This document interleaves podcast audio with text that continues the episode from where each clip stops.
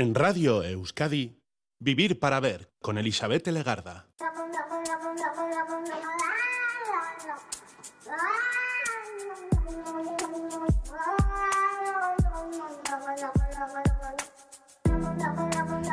Caixo Gabón, ¿qué tal? Bienvenida, bienvenido a esta edición de Vivir para Ver en Radio Euskadi. Estamos saludando de frente desde sus primeros minutos al día 21 de febrero. Y hoy este día tiene muchos significados, pero vamos a empezar por uno, por ejemplo, diciendo que hoy es el Día Internacional del Idioma Materno, de la lengua materna. Se celebra este día con el objetivo de preservar, de proteger todos los idiomas y dialectos que se hablan en todo el mundo.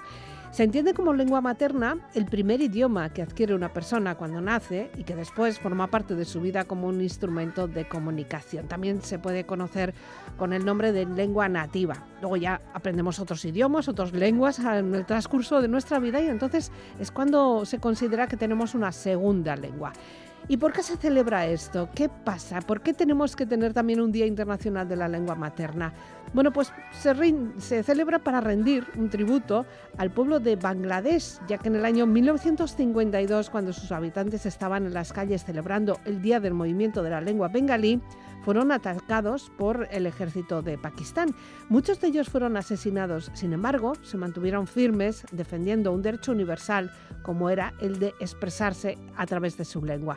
Las lenguas pueden considerarse un derecho universal que representan una parte de la identidad y de la idiosincrasia de los pueblos y de las personas. Han sido muchas los reclamos, han muchas las personas que de repente bueno, decidieron hacer de esto un día internacional, pero sobre todo nos tenemos que fijar en la Asamblea de las Naciones Unidas, eh, en la Conferencia General de la UNESCO en noviembre de 1999, cuando bueno, pues ya se instauró la celebración de esta fecha. Hoy las lenguas, el euskera, ¿por qué no? Y nuestras tradiciones van a ser el eje central de nuestro vivir para ver.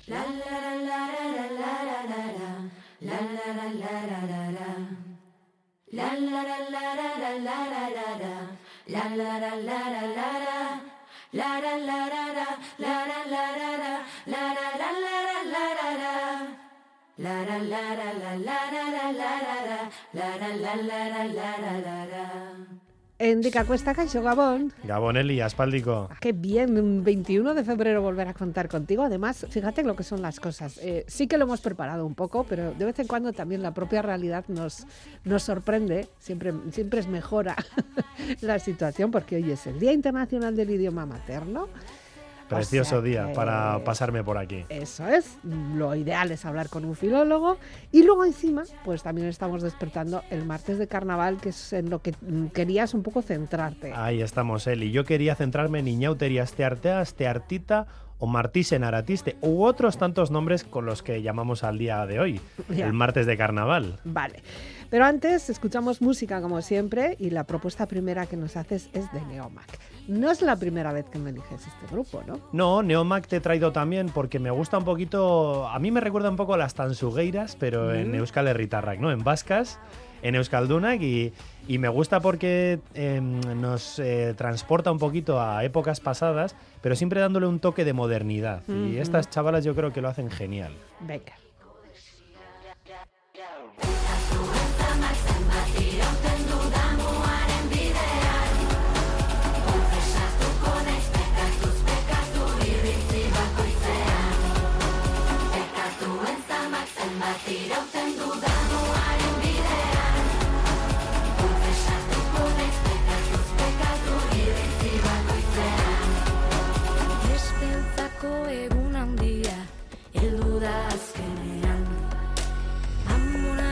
Etxea dirdirka Darama bularrean. Biotza utxik barrenak eze Haren begiak parean. Ez dakinola maitatu behar den Lotura baten izenean Biotza utxik barrenak eze Haren begiak parean. Bere burua maitatzen sekula Erakutsi ez diotenean. Bestentzako egun handia heldu da azkenean. Amonaren brotxea dirdirka daramat bularrean Biotza utxik barrenak eze zure begiak parean. Ez dakin nola maita zaitzak Lotura baten izenean. Biotza utxik barrenak eze Zure begiak parean. Nire burua maitatzen sekula Erakutsi ez didatenean zure zamak zenbat irauten dudamuaren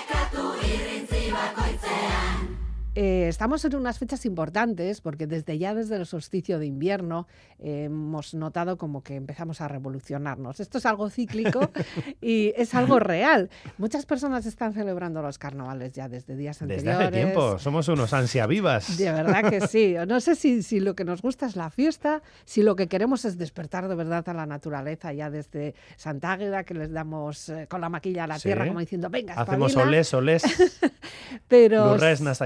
Sí que es verdad. O es que los calendarios se nos aprietan mucho y como queremos disfrutar de muy diferentes mm, fiestas, Sí. muchas, eh, bueno, muchos municipios organizan sus fiestas antes para que vayamos todos. No sé, ¿qué es esto? ¿Qué lío es este? Yo creo que esto tiene que ver lo que has dicho tú con el solsticio de, de- de invierno a primavera, hacer ese, Mm. ese cambio, esos días que empiezan a ser más largos, esos días que, aunque en este caso febrero quizás diríamos que es el mes más frío, Sí. yo creo que suele ser el mes más frío. Hemos tenido un enero bastante fresco bueno, también. en euskera también, tú como filólogo tam- también tienes que Bueno, decirlas, ¿no? mm, yo No. no. me voy a meter en esos berenjenales. Hay gente que por ahí le encanta hacer hilos sobre lo que significa la etimología de algunas palabras en euskera. No. No quiero dar nombres, no quiero mencionar a nadie, pero... ¿Desde el frío a los lobos o no? Na- na- Ah, no nada, sé, yo creo que, que por si acaso no voy a mojarme. Eh, Vale. Otza es muy raro que haya evolucionado de esa TZ que pronunciamos Sí. a la TS. TS. Es bastante complicado y Pero luego lo de los lobos podría ser, pero mira, como no lo he investigado tampoco me voy a mojar Vale, demasiado. Venga, vale. Pero eso, que cualquier persona que quiera hacer alguna etimología siempre tiene que consultar a fuentes debidas, Debidas. a fuentes actualizadas, y esto hago un llamamiento para que, pues, pues bueno, que, que oye, que, que nuestra lengua es como las demás y que es una lengua que, que a veces es fácil de palpar la Mm. etimología y otras veces hay que ir muchos siglos Muy atrás.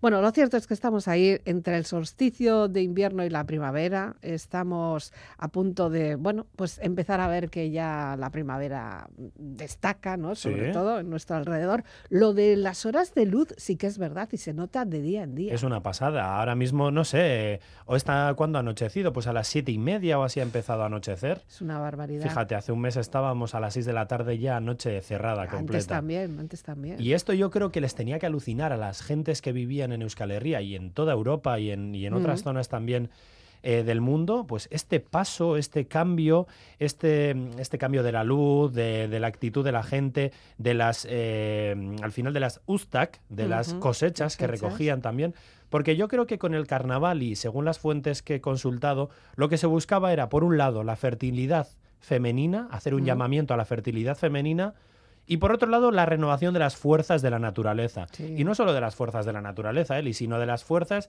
de los propios seres humanos, porque en muchos pueblos lo que hacen es cargarse a un personaje que representa todo lo malo que ha sucedido durante Hmm. el año pasado y eh, se le da importancia a otros personajes que lo que nos traen es una savia nueva, una fuerza nueva, que lo que hace es que, que empecemos con más fuerza el año que viene. Ya, y ahí las tradiciones sí que se han ido recuperando, eh, porque ha habido tiempos. tradiciones paganas, más- claro, más eh, oscuras. originariamente. Ha habido incluso momentos, épocas en los que ni siquiera se asomaban todos estos personajes a las calles, pero luego ha habido una labor importante de recuperación Sí. en muy diversos lugares.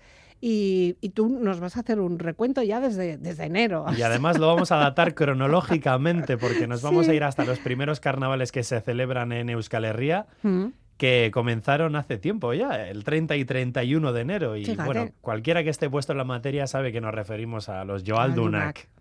También conocidos como San Pancharrak, pero es algo de lo que voy a hablar cuando estemos terminando con ellos, con Vale. los Joalduna. A ver, cuéntanos. ¿Esto dónde lo tenemos que colocar por si acaso alguien anda Bueno, un poco pues tenemos despistado? que ir al norte de Navarra, tenemos que ir al valle de Malerreca y tenemos que centrarnos sobre todo en dos municipios, Ituren y Zubieta. Zubieta, que están muy cerquita. Preciosos, están, pues son como, son vecinos. Son vecinos. Son vecinos. Y como siempre ocurre con los vecinos, para lo bueno y para lo malo. Para lo bueno y para lo malo. Yo creo que en este caso es para lo bueno. Bien.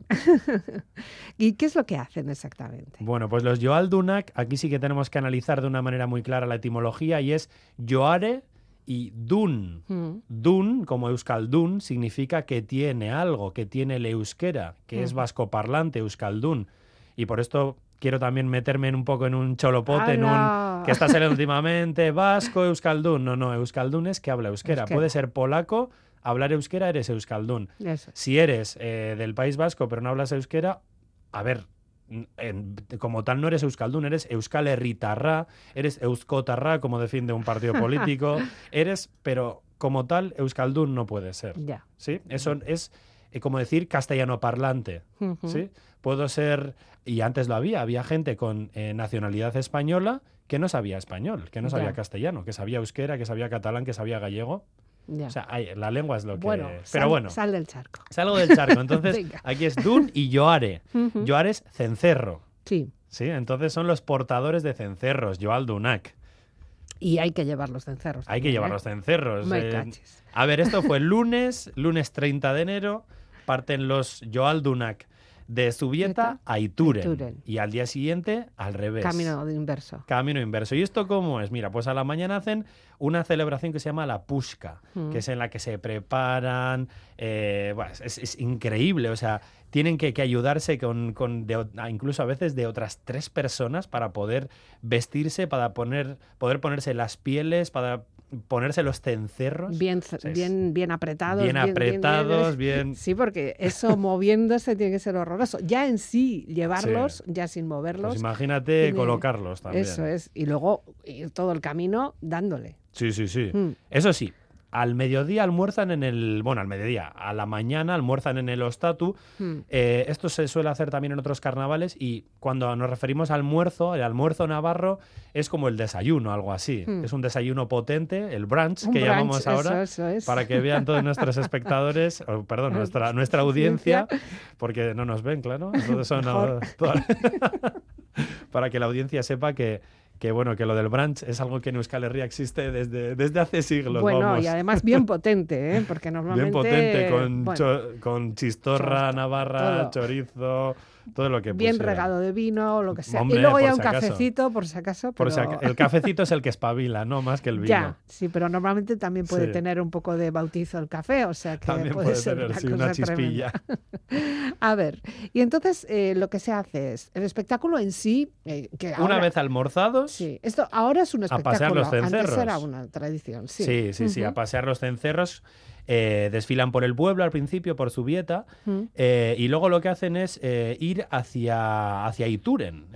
Toman la- el camino, Camino. antiguo que había para ir hacia Ituren y entre tanto pasan por Aurtitz, Ujú. que conocen en habla autóctona sería el barrio de Aurtiza, que es un barrio de Ituren, que estos también, aunque sean de Ituren, tienen su propio grupo de Joaldunak. Ahí va. Eso es, y lo que hacen es saludan los Joaldunak de Zubieta a los de Aurtiza o Ujú. Aurtitz y se juntan, se unen a ellos camino a Ituren, ¿no? Muy bueno. Pero antes de llegar incluso a Ituren, al núcleo urbano de Ituren, también pasan por el barrio de La Saga, que también es un barrio de Ituren y que tienen también sus Joaldunak propios Y que tam- también les o sea, acompañan en el Y viaje. al final, ¿cuántos se Hay un tropel aquí, ahí? hay un tropel Una que ni en el tour, en la partida que vamos a tener del tour en julio, no se van a juntar tantas personas Bueno. como, en el, como en el recorrido de los Joaldunak de Zubieta y Turen. Y al día siguiente, a la inversa. A la inversa. El Van 31 dejando de enero gente, fue. ¿no? Eso es. Van dejando gente. Eh, van dejando gente y van... No, no, no van dejando gente. Van uniendo gente, pero desde Ituren, Ah. luego los de la Saga, luego los de Ortiza Ah, vale, y luego vale, vale. terminan en Zubieta. vale, de acuerdo. ¿Y todo esto, Acumulación. todo esto para qué? Todo esto, ¿con qué simbología? ¿Qué es lo que significa? Bueno, pues yo aquí querría remarcarte sobre todo cinco elementos que portan los Joaldunak. El primero, Joarea, el cencerro, que servía, bueno, hay gente que dice que era para ahuyentar a los lobos y otros que como tú y como yo creen que era para despertar a la naturaleza. Y esto de los cencerros y estar como un cencerro no tanto, pero también es muy típico en muchos carnavales europeos. Eh, bueno, pues puede haber en Bulgaria incluso y en la Ya. península ibérica, en Cantabria, Fíjate. en más de un carnaval también utiliza el tema de los cencerros.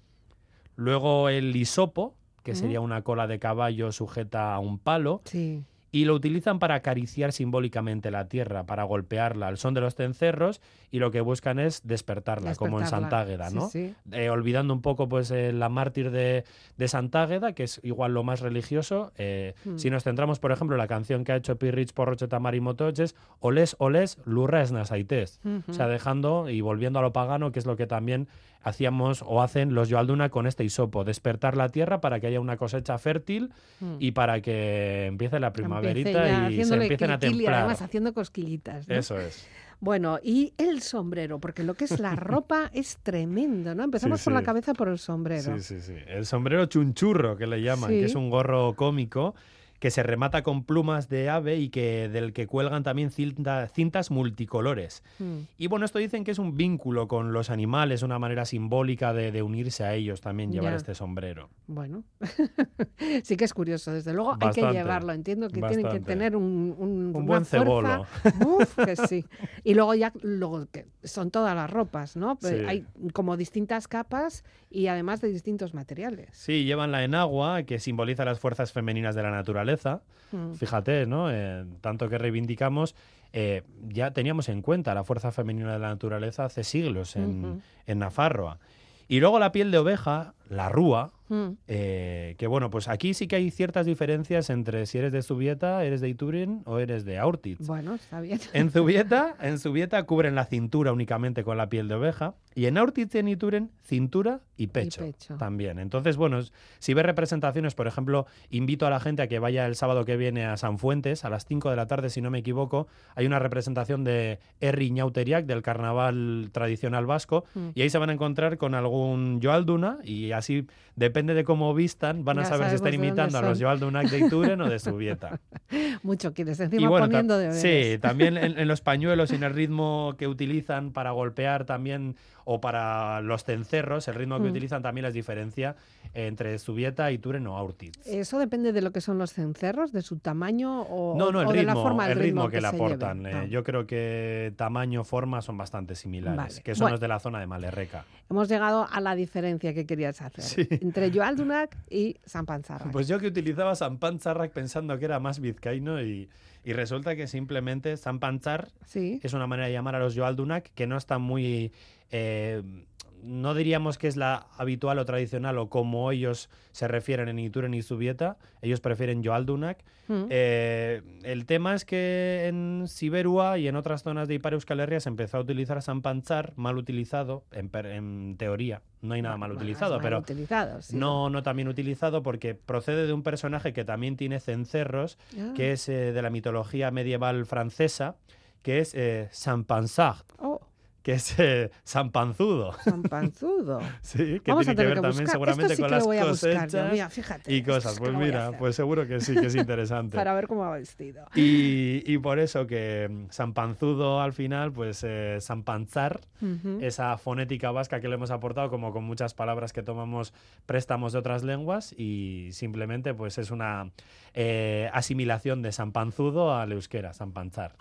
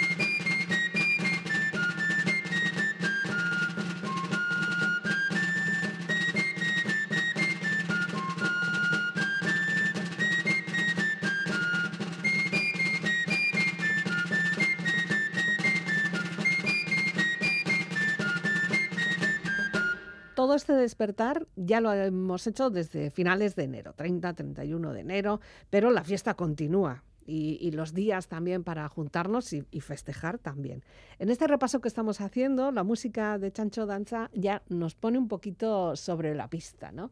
Sí, eh, eh, también vamos a hablar sobre un carnaval que ha pasado ya, que es el de este pasado domingo, día 19 de febrero, Mm. al que llamamos Aratisteguna, Domekei Carnavala, Saldunita en Tolosa, Ah. o Salduniota, ¿no? El famoso, los famosos carnavales Saldunita de, de, de Tolosa, el día Tolosa. Saldunita, ¿no? Saldunita Guna. Pero yo he puesto esta música, que es. Chancho Danza, para transportarnos a Baltzisqueta. Oh, Y aquí tenemos un carnaval de otro tipo. Tenemos un carnaval, y esto suena muy fuerte, fustigador, ¿Y eso?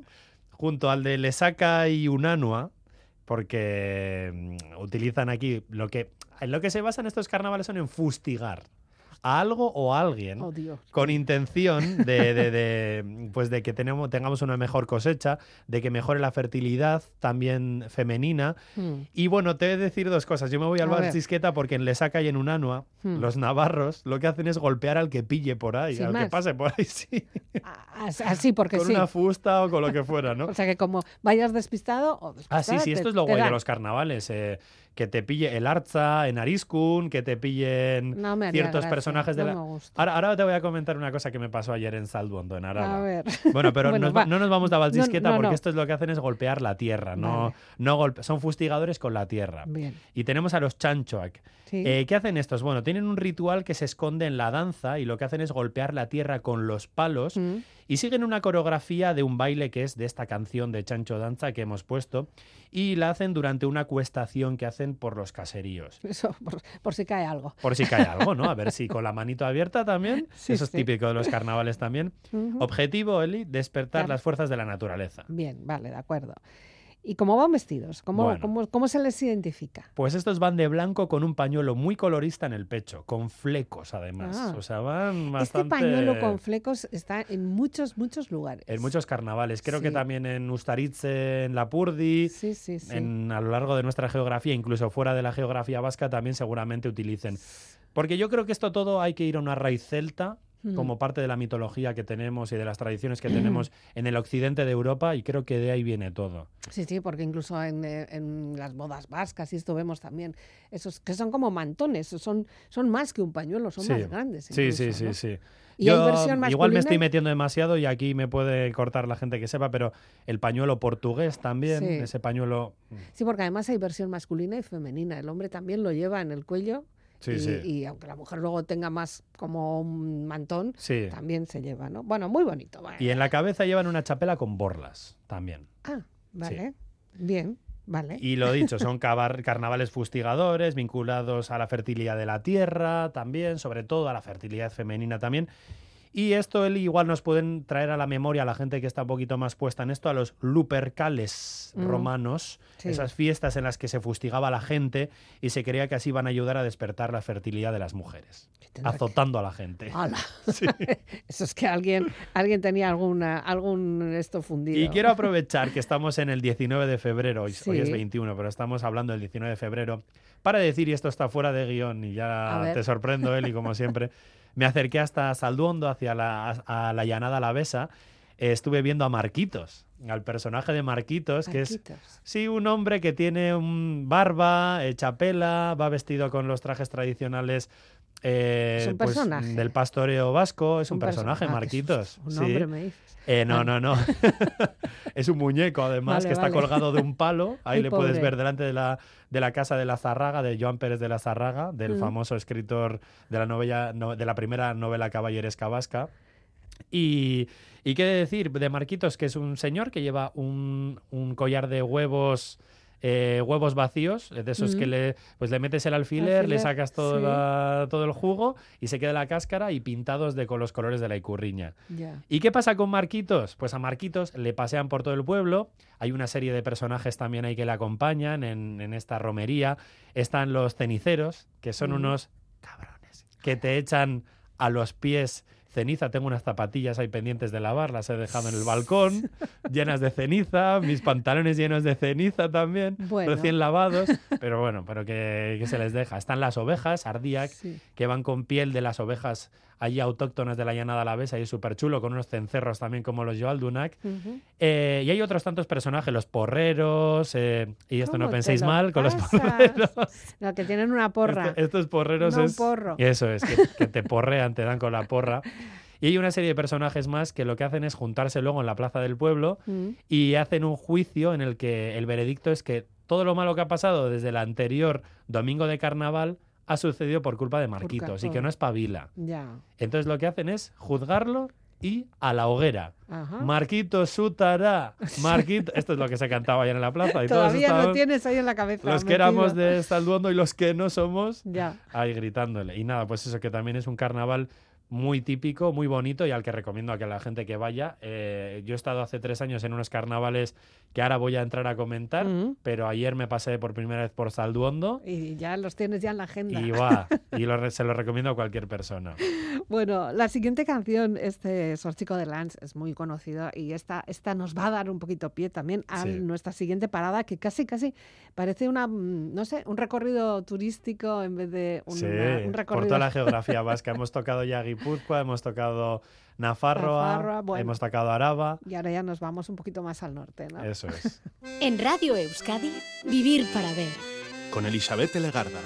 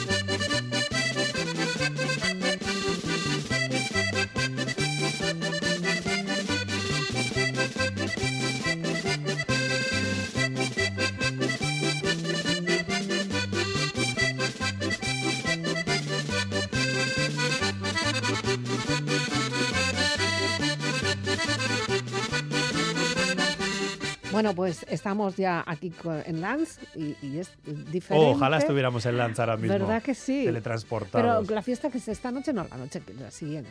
Bueno, a ver, es que ha habido ya Ha habido parte ya. de la fiesta Sí. y va a haber otra vez. Vale, Y por eso me gustaría recalcar que estáis a tiempo. ya. Que en cuanto termine este programa os metéis a la camita, si Es- tenéis el día libre, y os despertéis. Mira, con llegar para las 11 o así suficiente, porque yo llegué a las 9 y media allí hace tres años Y ya era tarde. Y nada, pues desayunar, dar un paseo por un pueblo que es un pueblo Bueno, el precioso. almorzar en la comarca Otra de vez hay Ultzama, almorzar, hay que almorzar fuerte Hay que porque el almorzar. día es largo. Tienen el almuerzo también algo Claro, típico, porque seguro. esto estamos, no salimos de Navarra, porque hemos estado antes en Navarra, Mm. en Iturri ni en Zubieta, y ahora estamos otra vez, pero en Lanz, un poquito Ya. más al sur, casi cerca de, de Iruña, está Lanz, en la comarca de Ultzama, Ultzamaldea. Y Ujú. bueno, lo que decir es que esto ya ha sucedido, parte de la fiesta fue el domingo, Sí. y otra parte de la fiesta va a ser esta mañana y próxima tarde también, del día 21, Del martes, que 21. en el que estamos entrando ahora mismo. Bueno, ¿qué se hace? Bueno, la- la- sale la comparsa el domingo de carnaval y recorre las calles de la localidad. Y aquí el protagonista es nuestro querido y famosísimo Mielochín, Sí. que es un gigante que lo lleva un mozo a hombros. Mielochín es un poco, y luego lo voy a comentar, similar a Marquitos en algunos aspectos, porque también sutará, Sutará. sutará. Jo, ¿cómo estamos? Lo aquí? queman, lo queman.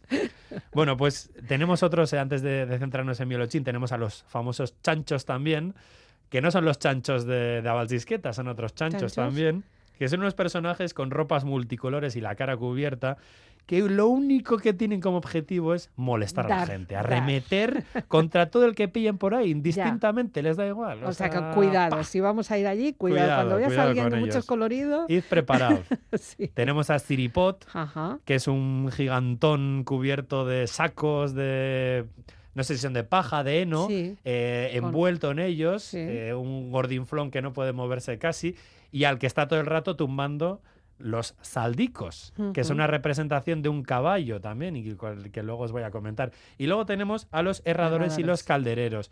Estos eh, van con un caldero Ah, eh, que, que echa vaspa- eh, que echa vapores, eh, no sé qué estará ahí dentro, pero son unos personajes con los que tienes que andar con mucho cuidado, También. porque yo he visto que a un par de chicas, turistas como, como yo, las agarraron, las cogieron y las metieron dentro de un baserri. Ay. Y no salieron hasta dentro de un rato y las dejaron ahí y ellos se fueron, siguieron con el recorrido Vaya y las encerraron. Bueno, O ya sea, sabes, cachondeo de, Ya, ya, ya, ya. de- del día y, y eso. Sí que son personajes que se han hecho famosos en muchas, bueno, pues no sé, lo que es nuestro imaginario de, de carnaval vasco, ¿no? Sí, diría que cuando hablamos de Riñauteriac tomamos muchos personajes prestados de Lanz. Sí. Y en, en general de Nafarroa. Sí. De Igual Nafarroa por, por y- originalidad, porque son súper originales son y además hay de todo, Y son variados. muy coloridos, son muy vistosos. Es una pasada. Sí, sí. Bueno, todo esto, eh, ¿qué hacen? Porque claro, todas estas personas que van disfrazadas, vestidas, que representan a estos personajes, ¿para qué? O sea, luego, ¿qué hacen? Bueno, pues eh, simplemente desfilar el Ah, domingo. vale. Pero el martes hay una intencionalidad más grande, que es el Mm. juicio de Mielochín. Ah, Así que por eso vamos a ir, si te parece bien, Eli, personaje por personaje Vale. para que entendamos lo que sucede. de acuerdo. Bueno, el martes también la comparsa desfila eh, por todo el pueblo, ¿no? Y esa misma tarde-noche también hacen un almuerzo, hacen una comida. Y esa misma tarde-noche, cuando está anocheciendo poquito a poquito, sobre las 5 o 6 de la tarde, ajustician a Mielochín. Mm, Lo queman y encima bailan un sorchico en torno a la hoguera. ya. Bueno, para puedes darle, creer? para darle un poco de vidilla. Sí, sí, no, no, no. ¿Y por qué queman a Mielochín, eh, Eli? Bueno, pues porque es el símbolo como marquitos de todo lo de todo negativo. lo malo. Y aquí hay un tema de estudio, además, que es el fuego, como Mm. también eh, con Marquitos, como también en algunos otros carnavales. Creo que en Campezu tienen también a otro personaje al que queman. Mm, Eh, en muchos sitios, eh, antes hablando también con Rebu, eh, hablando de Olenchero también, que lo queman, o en fiestas de, de mi pueblo antes quemaban. quemaban a San Ramón Nonato, Ya. se quemaban porque podía herir muchas sensibilidades de niños y Sí. demás. Y nada, pues esto, que es un símbolo seguramente purificador, mm. eh, o, o que da eh, pie a un inicio a una nueva fase. El, tema este de usar el fuego, quemar algo. Sí. eh, bueno, San Juan. San Juan. sí. Echar a la hoguera todo lo malo que ha pasado, ¿no? Sí, sí. Los Somos unos apuntes pirómanos los vascos, yo creo, no sé. Sí, bueno, incluso en, se- en- en Navidad también sabemos que Guberriá, todo el fuego que se hace también es bueno para calentar, pero para también buscar la luz en momentos de oscuridad. Lo que antes mencionabas tú de que te tiraron ceniza también puede tener Seguramente. mucho que ver, Seguramente. porque muchas cosechas se arrancan echando ceniza en la tierra para Mira, purificarla mira, pues y eso yo para, no para conseguir un pH. Además es una cuestión de, de- de química también. Ah, ¿eh? pues se mira. mejora el pH para que luego ya empecemos a, Pues a mira. labrarlas. O sea, ¿no? entre el abono y la ceniza, todo ahí natural tenemos todo. para... Sí, sí, sí. Según, bueno, qué, qué según qué terrenos eh, se han echado, la ceniza ha sido un recurso muy utilizado. Pues seguramente en la llanada alavesa sea algo muy demasiado típico. utilizado algunas veces si estuviera aquí nuestro Paco querido, porque no era muy partidario en algunas tierras, pero bueno, Bueno. eh, son cosas que, que se han ido haciendo. Ahora y te, te lo echan a los pies y te barren. ya, Yo digo, oye, oye, no me barras, no me barras, que vete a saber que todavía soy muy joven. te barren. Igual me tengo que casar y ya no me voy a casar. Bueno, bueno. Bueno, Eh, vale, y todo esto para representar eso, que Sí. estamos en una nueva época, que estamos Sí. en una nueva fase, que arranca también lo que son las cosechas, la Sí. primavera y todo, lo riquito, ¿no? sí, y luego relacionado con esto tenemos también a Siripot, Mm. que es ese gordinflón que decimos. De los sacos. Es ¿Ese un hombre. gusta? A mí me encanta. Eh, y ayer te- tenían también en, en Saldondo tenían a Siripot. Y a Mm. mí, si me dieran a disfrazarme en unos carnavales así eh, tradicionales vascos, yo sería Siripot. ese, me sí. encantaría. Mm, Porque es un hombre vestido grotescamente con un traje de sacos rellenos de heno, mm. eh, de paja también puede ser.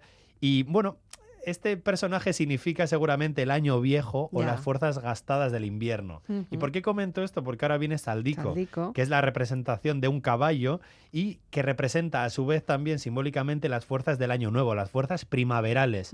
Y Eli, ¿tú sabes qué hace Saldico con el pobre Siripot? Que no es tan pobre si, re- Ya. si representa lo malo y las fuerzas pasadas del invierno. ¿Sabes qué hace con él? ¿Qué hacen? Le da coces todo el rato y lo tira al suelo. Ay, ay, ay. Siripot rodando por el suelo, Ya. se le tiran encima, lo machacan, lo golpean. Claro, el tema es que Saldico intenta cargar y derribar a Siripot todo el rato porque es el año nuevo que viene con fuerzas Claro. para cargarse al viejo, Al que ya ha pasado Ay, y al invierno. Qué de simbología. Las fuerzas primaverales siempre pueden con las Hombre. invernales. La luz con la oscuridad. Todo esto, ¿no? ¡Ole, ole! y en esto nos ponemos. Y en esto nos ponemos en dónde, a dónde, hasta dónde llegamos. Nos vamos al Chasu. Venga, va. Que pilla cerquita, pilla de camino, de sí. camino a casa. En nuestro caso, Eli, sería. Sí, bueno, donde quieras. Yo ya. hice esto, además, pasé por Alchazu, vine de Lancha hace tres años. Los Sí. últimos carnavales celebrados al 100%, Antes justo antes de, de estos que, acá- que estamos celebrando ahora mismo. Sí, sí. Y bueno, estos son una pasada de carnavales. Bueno, Alchazu tiene además una simbología aparte que ha desarrollado en los últimos años, desgraciadamente, Mm. Pero, pero lo que son los carnavales, Carnavales. son una barbaridad. Y aquí tenemos un personaje que como no han desavisado, te asustas y También. no vuelves al pueblo. ¿eh? los momochorros. Uy, con ese nombre. Estos son una representación de, de- de los toros, de un toro, de un, de un miembro de. Sí, pues, un toro, de un animal totémico, ¿no? Sí. Un protector de la comunidad al final. ¿Y qué llevan estos? Pues bueno, llevan un cesto enorme, un sasqui en la cabeza con dos cuernos de vacuno terribles de grandes.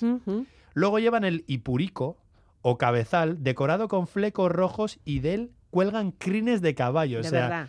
Sí, sí, de sí, crines de un caballo originario. A ver, Uh. digo yo que habrá gente también ya que lo que hace es, pues por no poder disponer de ellas, pues también utiliza artificiales, ¿no? Ya, pero en, ya, pri- pero en vamos, teoría, principio son- vamos, ya te digo que la comarca de Alchazu, en la Sacana, tener caballos es una llanada, es normal tener normal, caballos, sí. es normal.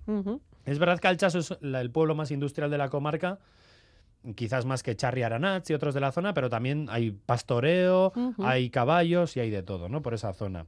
Luego llevan una sábana que les tapa el pecho y que, agárrate, está manchada con sangre de animales. Encima les gusta meter las manos ahí, como hacen ahora en el Conquist para nominar. Sí. Que se mete la mano ahí en la sangre de lo que fuera, de, cerdo, de lo que fuera, y se manchan la ropa. Qué y se manchan la ropa. Te manchan si pasas por ahí. Sí. Te manchan. Así que lleva ropa vieja cuando vayas al chaso en carnavales, que va a ser eh, hoy, Hoy. esta tarde. Mm. Si vais a Lanz, luego os paséis por Por Alchazu. Alchazu, es claro. guapísimo. Ahora, ojo, no os da tiempo a todo. Bueno, Ya. a ver, podéis llegar a la tarde noche ya a Lanz. Perdón, a Alchazu una vez Ya. ya. habéis visto la quema de Mielochín. mielochín, Esa es mi recomendación. y luego llevan unos sardes, como Mm. llaman ellos, unas horquillas en la mano, Sí. para azuzar a todo el público que pasa por la calle. Y es que van en estampida además, aprovechando que son representaciones de animales totémicos, de toros. Claro, como si fuera un encierro. Como un encierro, te. Te acorralan, te, te- te- vamos, sí, sí, sí. Increíble. Y luego tienen puntos, es verdad que hay puntos donde bailan mochorro en danza y luego también terminan bailando un ingurucho en la plaza. Junto a otros personajes como Aquerra, Juan Tramposo, Sorguiñac, pero Sorguiñas vascas, no las de la nariz con la verruga. No. Con sí. el, eh, ¿cómo se llama? El tocado este de, Sí. de- de mujer medieval, Sí, que es súper chulo.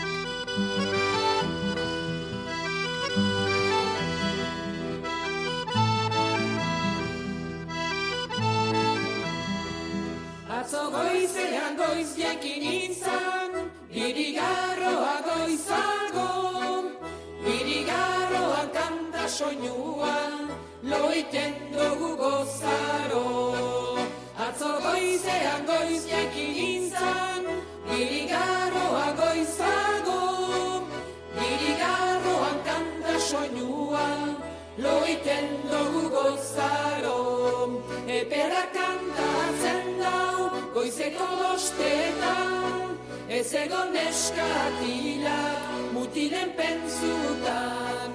Epera kantatzen dau, goizeko bostetan, ez egon neskatila, mutilen pentsutan. ¿Y esto que escuchamos? ¿Qué es, querida?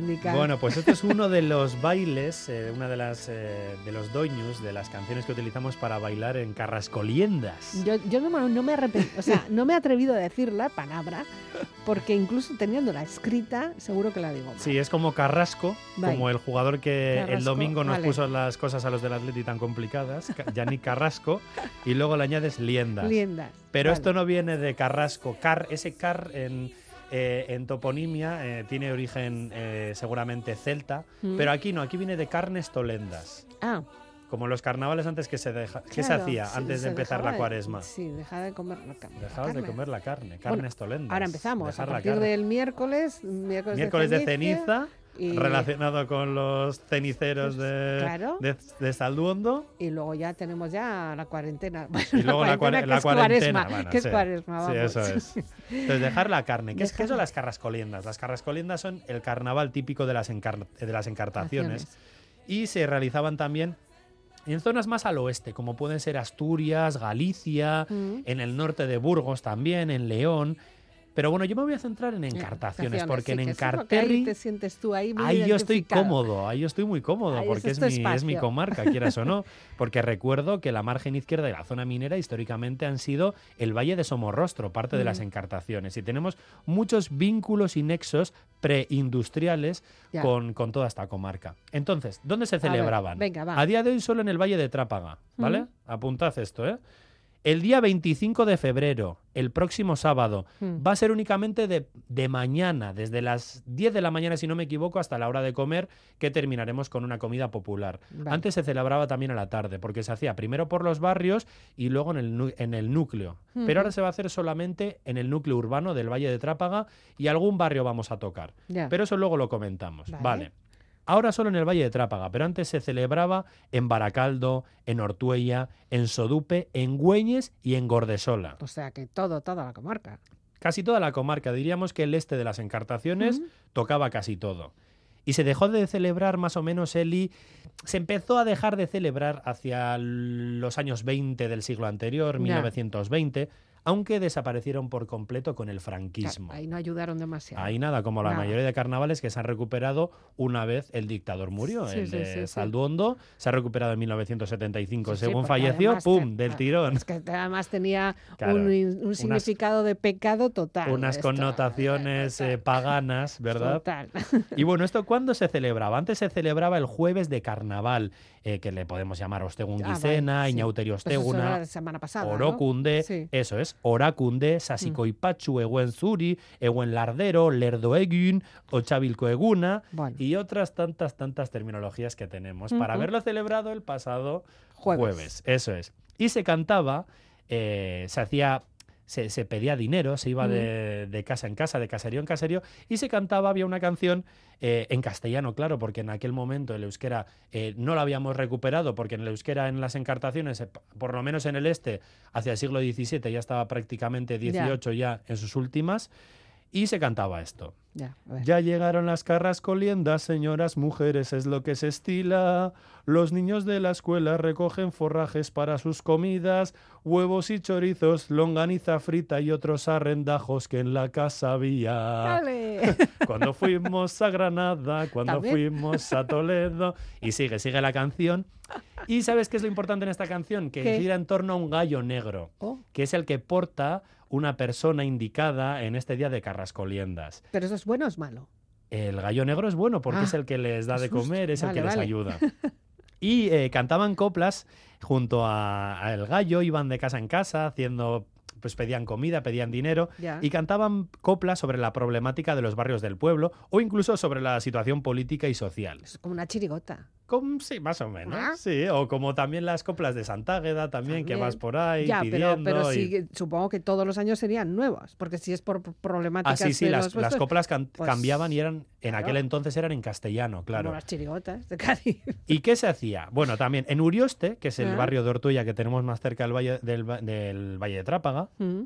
Perdón por lo de barrio para los uriostearras, eh, pero a día de hoy oficialmente es un barrio, aunque para mí Urioste es independiente. Vale. Y eso lo dejo ahí también, para, Bien. que, para que no se me enfaden los uriostearras. Vale. Bueno, en Urioste sí que se disfrazaban ese jueves, pero en Trápaga no. En Ah. Trápaga el día que se disfrazaban era el lunes o el martes de carnaval. Es Solo. decir, este día que ha pasado el lunes o este martes que estamos, estamos entrando era el día que se, que se disfrazaban en el Valle Ya. de Trápaga, no el día de las carrascoliendas. Ya. Eso es lo típico que luego cuando te viene alguien de fuera y viene disfrazado dices, no, campo, Hoy no, toca". campotarra. Pero ¿sabes qué pasa, Eli? Que eh, ahora en el Valle de Trápaga, por ejemplo, lo hemos celebrado en el sábado que acabamos de pasar. Claro. Se- ahí nos disfrazamos, hace un Ajustamos desfile y ahí demás. hasta, hasta el calendario laboral claro. a nuestras fiestas. Pues sí, que sea un fin de semana. Ya. Pero lo que vengo a decirte es que Carrascoliendas ha cambiado. Mm. Carrascoliendas eh, llevaba prácticamente 80 años, 90 años sin que se celebrara, hasta 2011 que eh, los miembros de Baseche Gastechea y el grupo de danzas vascas Danetarako Danok Danza Taldea Mm. se pusieron de acuerdo junto a personas de- del Valle Trápaga, de los barrios de San Gabriel, del Alto Alday, de, de Ugarte, de otras zonas del pueblo también, para recuperarlos. Vale. ¿Y qué han hecho? Han hecho una adaptación de Mm. lo que antes teníamos. Teníamos esa canción, teníamos la costumbre del, del gallo negro y teníamos otras tantas costumbres que hemos recuperado, las hemos mantenido.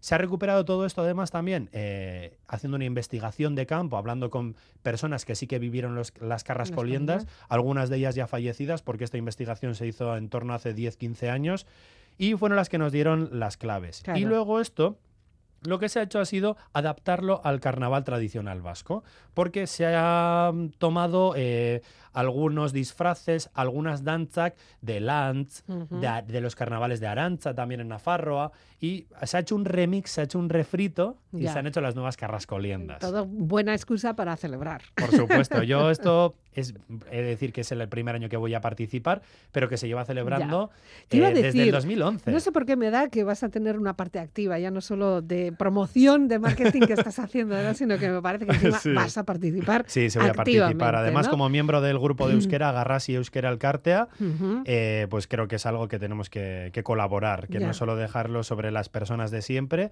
y también los demás arrimar un poco el hombro. Muy y bien. eso, he dicho que llevamos ropa adaptada al momento y bueno, suelen ser ropa vieja, trapos viejos de casa, pero suelen ser ropas coloridas, estampadas y normalmente suele- se suele llevar un sombrero de paja o gorros que pilles por casa y procuramos tapar la cara o parte de la cara con un antifaz, con, las, con los trozos de tela colgando, como hemos dicho en otras zonas de Euskal Herria.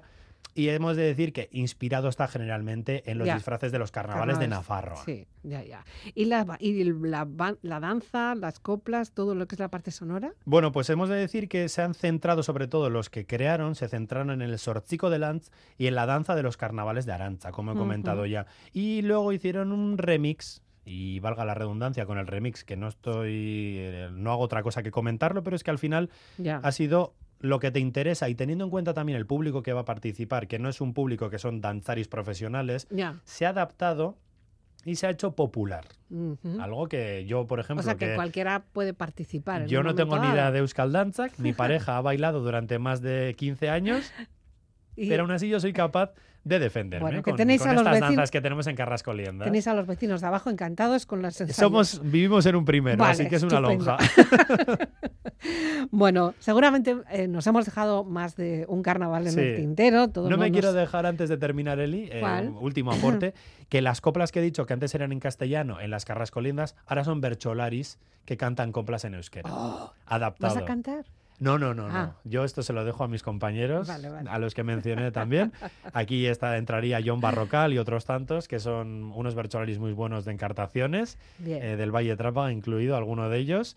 Eh, y nada, pues, pues eso, que, que animo Que a toda la gente a que se pase. Desde si luego. buscáis en Google Carrascoliendas 2023, vais a encontrar la programación, en qué barrios vamos a estar Mm. eh, y en qué zonas nos podréis ver por ahí. Y, y no os asustéis si nos veis y os podéis eh, unir, Unir. sin disfraz a bailar también con nosotras y nosotros. Bueno, tenemos más, pero el tiempo es limitado. Ya no, lo que no nos queda es tiempo. Venga, últimos carnavales, Vale. así que recomendarías. para hoy, martes, Ariskun con su arza, Mm. Uoso y Sagar Danza. Eh, ya han pasado los Mundaka Coatorrak. Y, oh, las mascaradas de Suberoa, que no Mm. terminan hasta el 22 de abril. Y bueno, si queréis saber un poquito más sobre los carnavales que tenemos en Euskal Herria, tanto en Ego Aldea como en Iparraldea, Mm. danzan.eus es vuestra página web. E incluso en muchos otros apartados, en Wikipedia podéis encontrar también bastante resumido y bastante bien. Podéis eh, buscar también participaciones en graffiti de Aitor Ventureira, también Mm. un montón de información con- que podréis sacar fácilmente. Pues nada, nos vamos con la música de Entol Sarmiento, creo, ¿no? Sí, porque quería terminar esto con un poquito de alegría, que es martes de carnaval. ¡Yujú!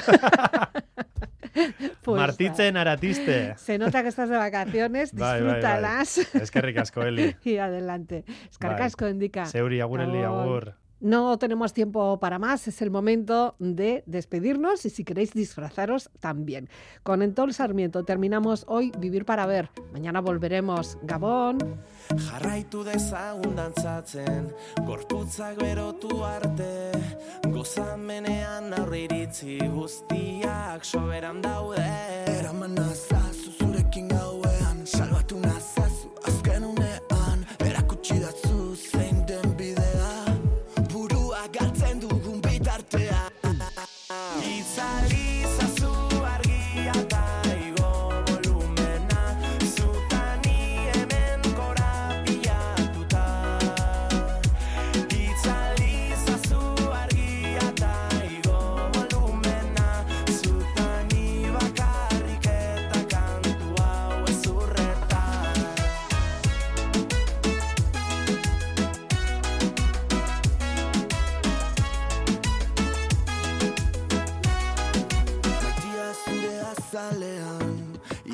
nahi dut oraina.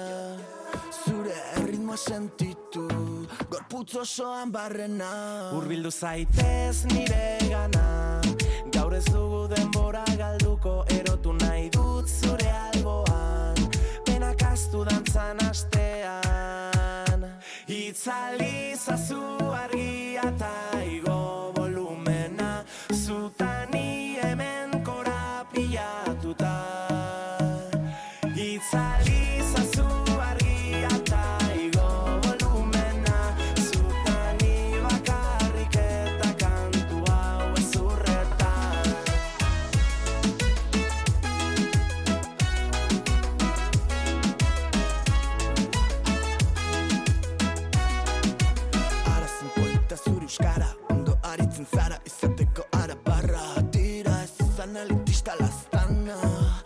euskalkian arituko gara barra barra